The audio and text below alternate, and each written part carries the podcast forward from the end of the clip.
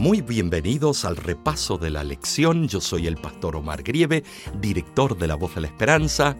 En este momento tenemos el grato placer de estudiar la lección de la semana del 13 de junio, la Biblia y la profecía. El versículo dice así, y él dijo, hasta 2300 tardes y mañanas, luego el santuario será purificado. ¡Qué hermosa lección! Porque ahora entramos de lleno la Biblia y la profecía. No hay nada que convenza tanto la mente respecto a la, a la inspiración de la Biblia como la lectura de la Biblia en sí y las porciones conocidas proféticas. Estimados, nos vamos al Antiguo Testamento, nos vamos al Nuevo Testamento, las profecías mesiánicas, todas las profecías apuntan a la venida, la primera venida de Cristo, la segunda venida de Cristo y el conflicto entre el bien y el mal. Y nos da los parámetros y marcadores del tiempo para entender el flujo y el movimiento del pueblo de Dios a través de la historia lineal. Vemos nosotros que la Biblia nos dice, si no oyen a Moisés y a los profetas, tampoco se persuadirán, aunque alguno se levantare de los muertos. Cristo Jesús lo dijo, Lucas 16, 31.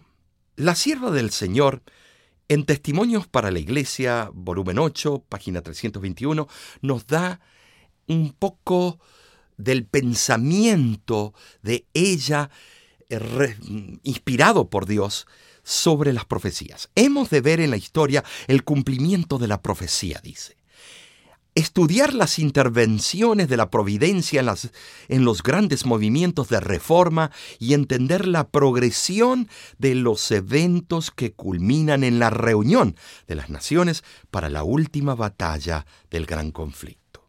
Tremendo, ¿no es cierto? Para entender las profecías, la Iglesia Adventista ha usado los utensilios y el mecanismo la interpretación historicista para la profecía. El método básico para nosotros es estudiar las profecías bajo el margen o el marco del historicismo. O sea, la historia comprueba las profecías. Esto no es por coincidencia, sino porque Dios, por medio de los pioneros de nuestra obra y el ministerio de Elena G. de White, presentó al pueblo de Dios la manera correcta de interpretar las profecías. Muchas de las profecías más importantes de la Biblia siguen un flujo lineal sin interrupción de la historia, desde el pasado hasta el presente y la historia no cumplida en el futuro. Esto se ve bien ejemplificado cuando investigamos el libro de Daniel. Vemos aquí la historia lineal de cuatro imperios en este mundo, terminando en la fragmentación de los pueblos europeos y finalmente Dios establece el quinto reino, pero ahora universal. Un reino de paz y sin pecado, cuya inmortalidad será otorgada a los nuevos ciudadanos de ese reino, tú y yo podemos decir con propiedad que la Biblia interpreta sus propias profecías con el método historicista. Ahora, si vamos al capítulo 2 de Daniel, vemos que la cabeza de la estatua dice, eh, ahí el relato, se la asigna a Babilonia del año 606 al 539 antes de Cristo. Y luego dice que otro reino de plata vendrá, Medo-Persia, del 539 al 331 antes de Cristo. Luego el de bronce eh, de 331 al 168 antes de Cristo, eh, que ese es el imperio greco. Eh, Alejandro el Magno lo comienza con su padre Felipe II. Y termina con el de hierro, que desmenuza, tritura Roma del 168 a.C. al 476 después de Cristo, el más longevo.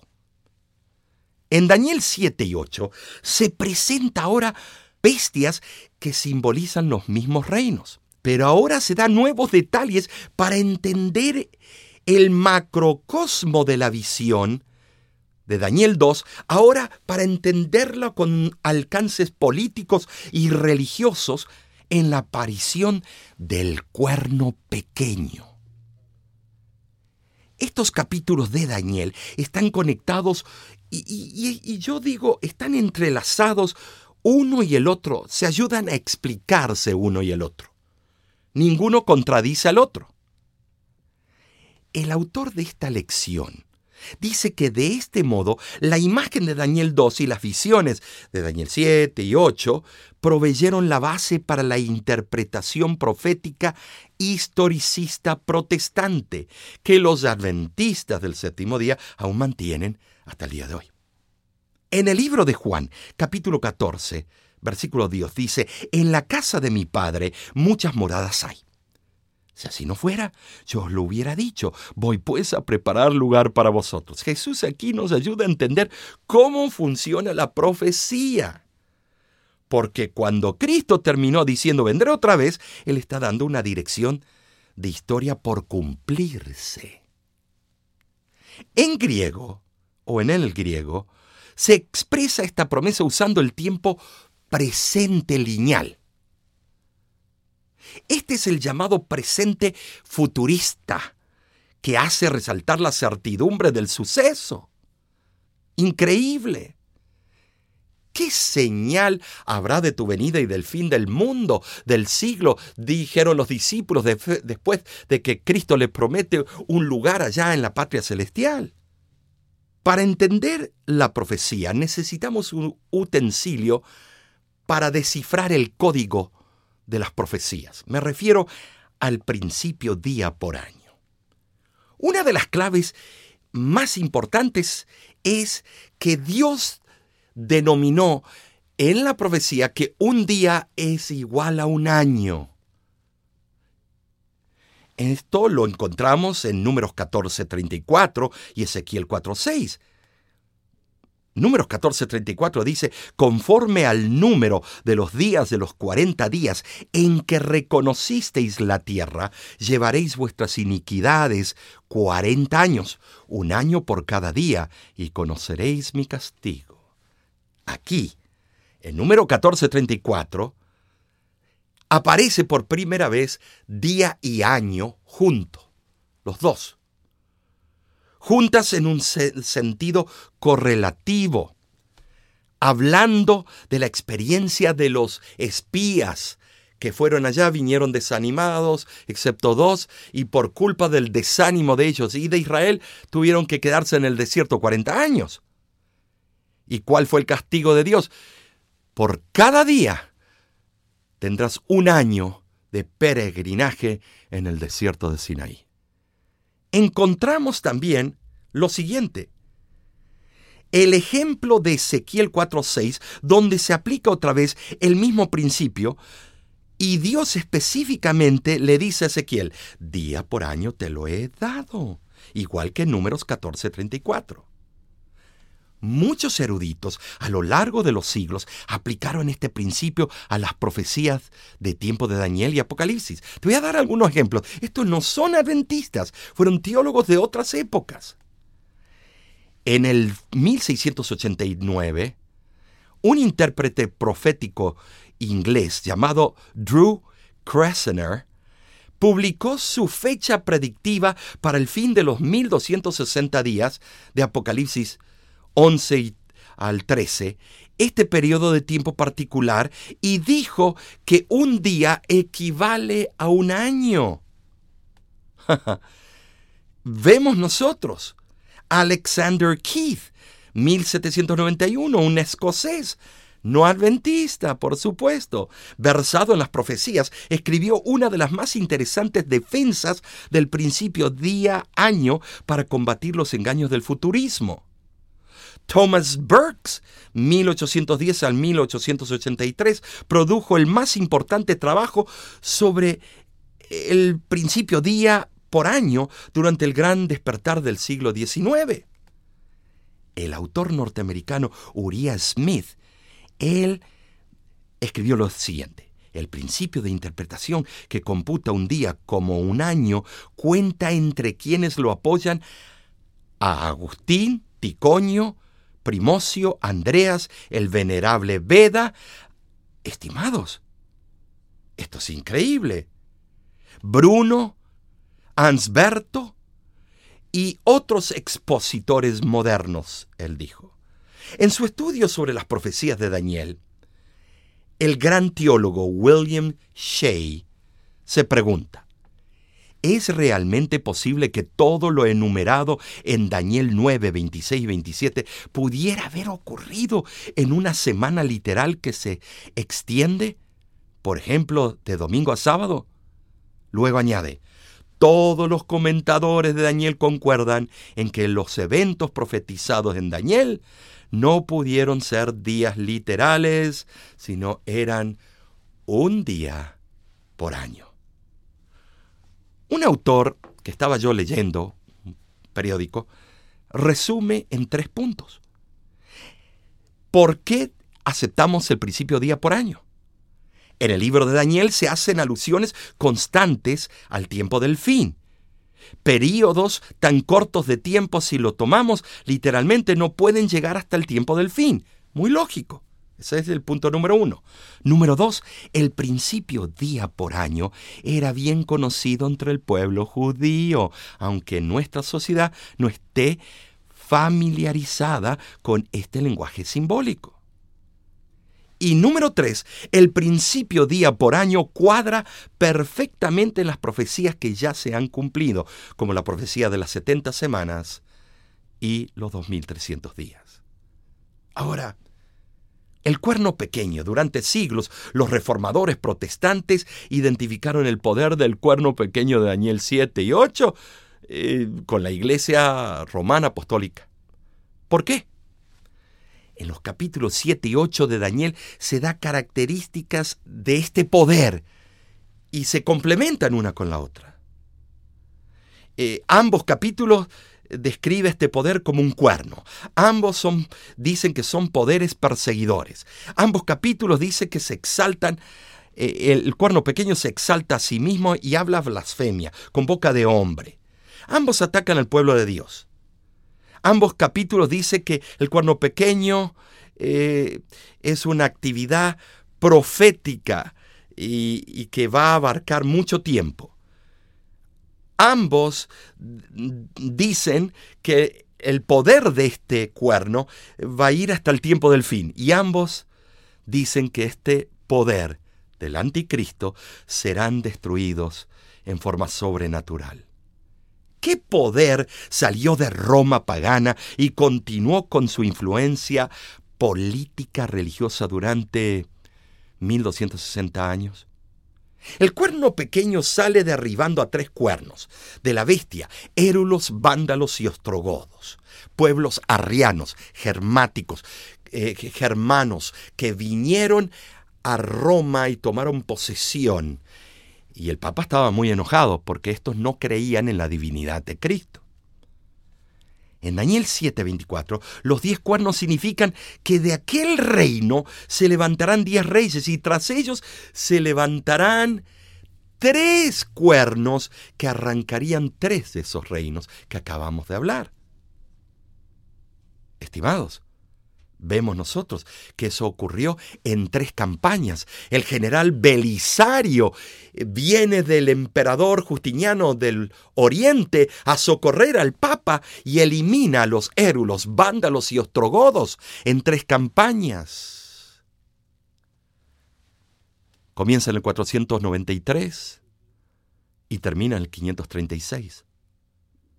Ahora, dice que este poder este cuerno pequeño que saldría y arrancaría tres, dice que hablará palabras contra el Altísimo.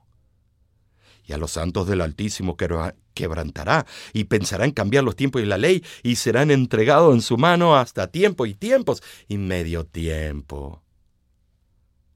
El período profético del cuerno pequeño comenzó en el 538. ¿Por qué? Porque Justiniano, por medio de Belisario, declara al obispo de Roma Pontifex Maximus Universalis, sumo pontífice universalmente, estimados, es su derecho y su poder.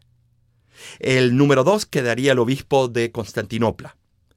Pero estimados, en ese momento se dice que Él es la autoridad, que es Dios, el representante de Dios en la tierra. Allí comienza la profecía de tiempos, tiempos y la mitad de un tiempo, 1260 años. Se tiene que utilizar para ese cálculo el principio día por año. Ahora, estimados, vemos nosotros claramente que este poder hablaría blasfemias. Mira, ¿quieres ver esto? El Papa es como si fuera Dios sobre la tierra, único soberano de los fieles de Cristo, jefe de los reyes, tiene plenitud de poder.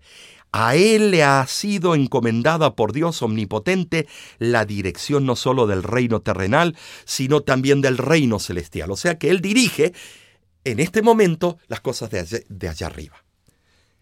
Eh, estas son encíclicas, bulas, o sea, documentos. El Papa tiene tan grande autoridad y poder que puede modificar, explicar e interpretar aún las leyes divinas. Puede cambiar las leyes divinas. Cualquier cosa que se diga que hace el Señor Dios mismo y el Redentor, eso hace su vicario con tal que no lo haga nada contrario a la fe.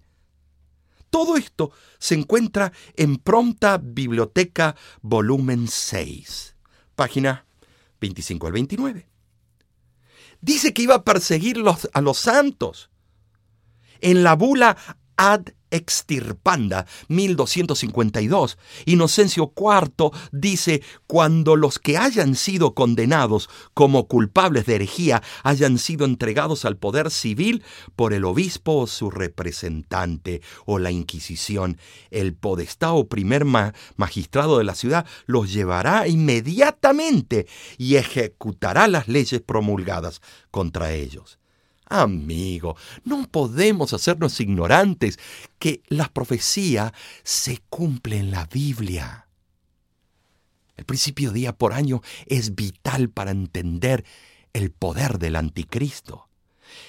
Dice que tomará el lugar de Dios bueno, Pablo lo predice. Segunda Tesalonicenses capítulo 2 versículo 3 dice, nadie os engañe en ninguna manera, porque no vendrá sin que antes venga la apostasía y se manifieste el hombre de pecado, el hijo de perdición el cual se opone y se levanta contra todo lo que se llama Dios o es objeto de culto, tanto que se sienta en un templo de Dios como Dios haciéndose, perdón, se sienta en el templo de Dios como Dios haciéndose pasar por Dios.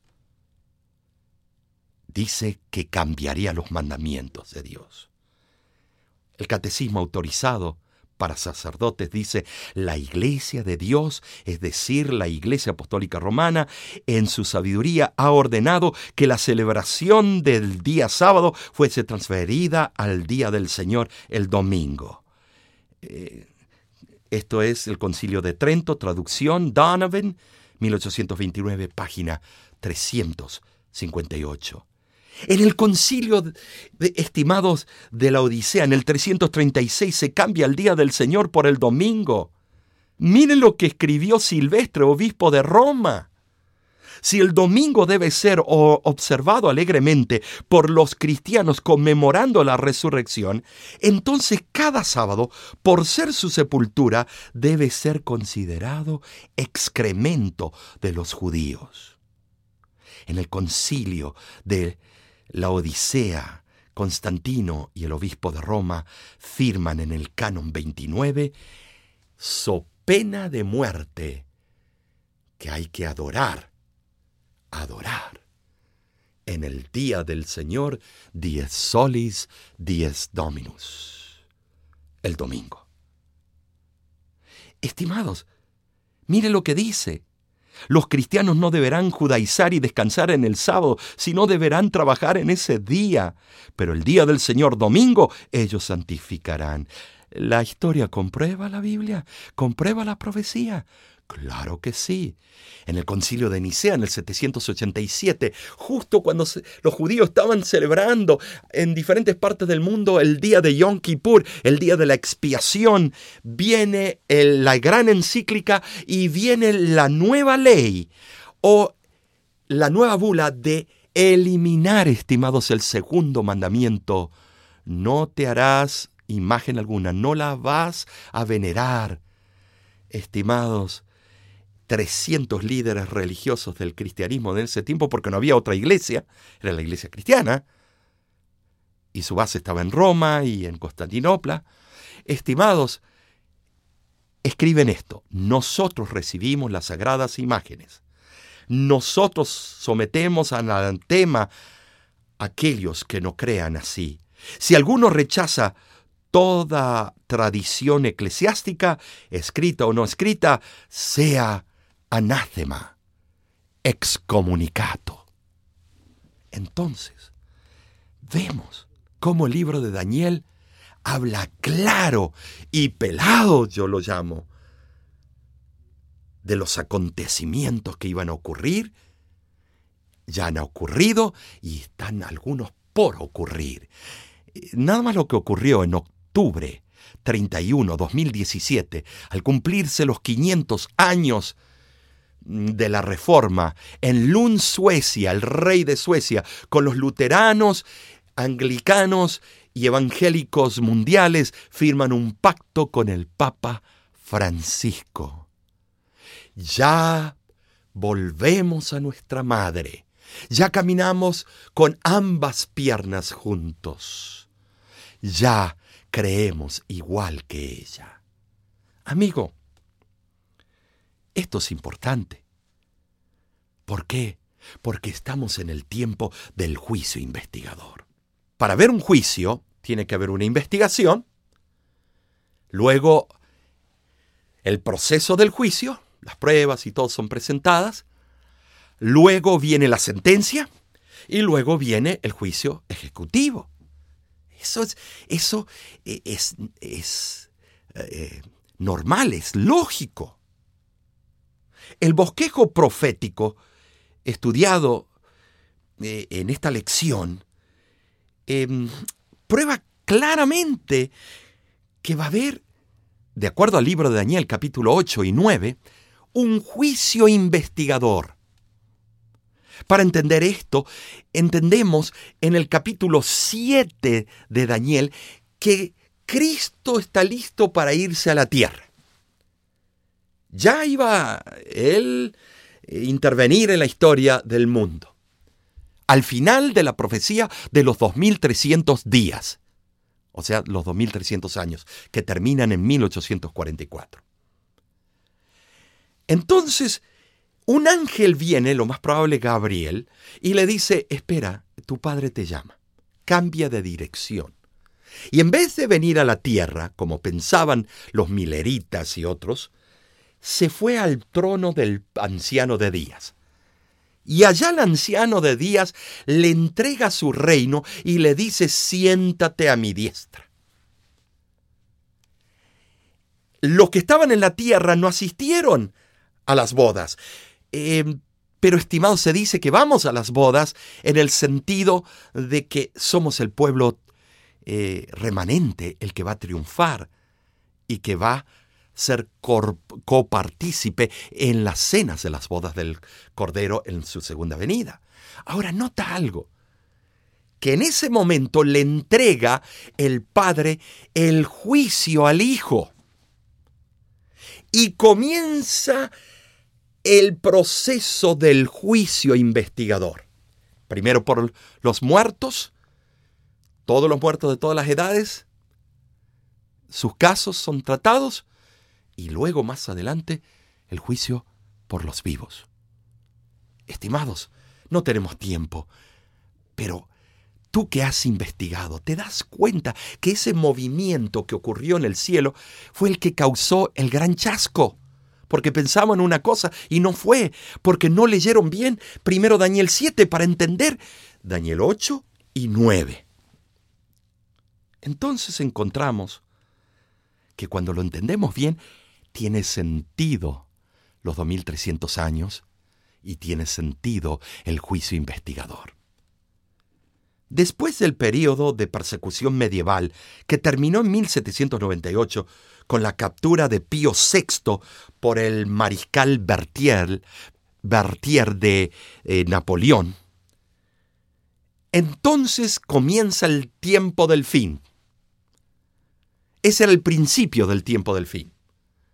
Ahora estamos en el final del tiempo del fin. ¡Ay, qué lindo! El juicio se llevará a cabo en el cielo donde el juez se sentó, dice. Y venía en las nubes uno como hijo de hombre, que vino hasta el anciano de días, no a la tierra.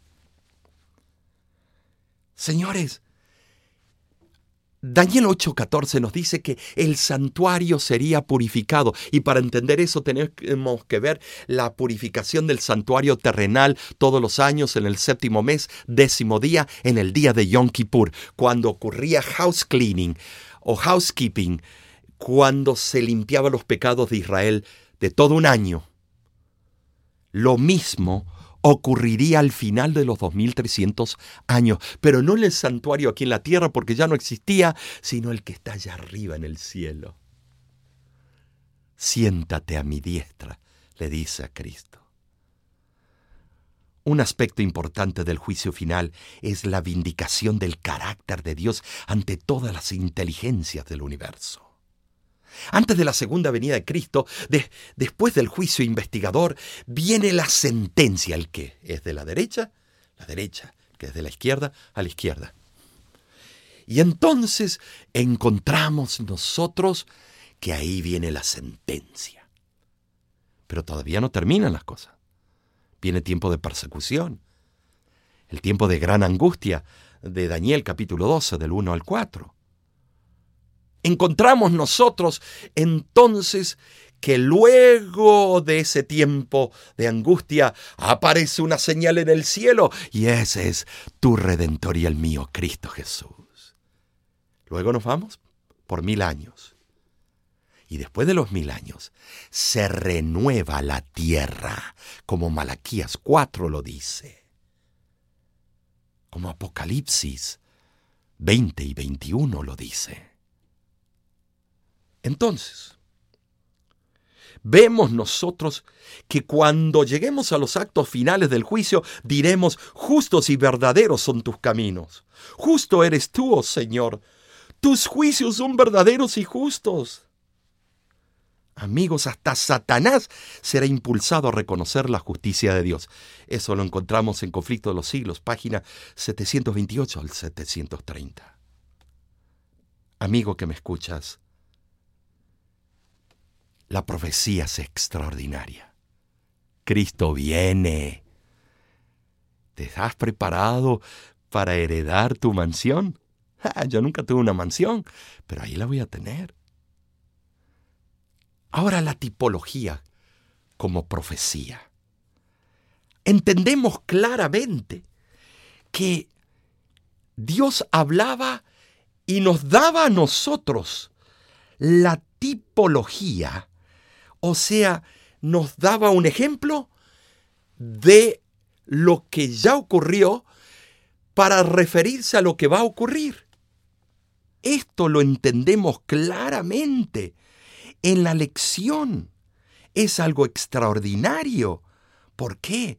Porque esta tipología habla, por ejemplo, de Cristo Jesús en el libro de Mateo capítulo 12, versículo 40, en el libro de Juan capítulo 19 y 36, Juan 3, 14 y 15, Romanos 5, 14, Juan 1, 29. La tipología significa que los autores del Nuevo Testamento iban a los autores del Antiguo Testamento para hablar de lo que estaba ocurriendo en los tiempos de Jesús y en el tiempo del fin. En cada caso Jesús y los escritores del Nuevo Testamento aplican el tipo a la interpretación antitípica que permiten resaltar el significado profético. De esta manera apuntan a un mayor cumplimiento de la realidad. Amigo, hoy el Señor te ha traído algunas pruebas. Oh, hay mucho más. Hay libros, volúmenes que comprueban las profecías certeras de la Biblia. Te invito a que estudies y te voy a decir por qué. Segunda de Crónicas, capítulo 20, versículo 20, dice, Creéis en mis profetas, seréis prosperados. Estimados, si dejamos el espíritu de profecía a un lado, las iglesias mueren. Tratamos con el show, con toda la maquinaria y la tecnología, traer nuevos miembros. No, porque hoy en día en la era de la información, la gente no es tonta, la gente quiere saber más, la gente quiere saber la verdad. Y tú, estimado hermano, que has estudiado la lección conmigo, eres el medio, el instrumento para presentar la verdad profética. No te vayas con los grupos que dicen yo tengo más luz y yo tengo más luz. El otro, lo que necesitamos ya está en la Biblia, en los escritos del Espíritu de profecía. Amigo, no tenemos que ir a otras fuentes. Las otras fuentes pueden ayudarnos en detallitos hermenéuticos, pero tenemos la verdad. Ay, voy a ir a formar una iglesia, me voy para el monte, me voy para allá, me voy para las cuevas, porque ya hace el tiempo.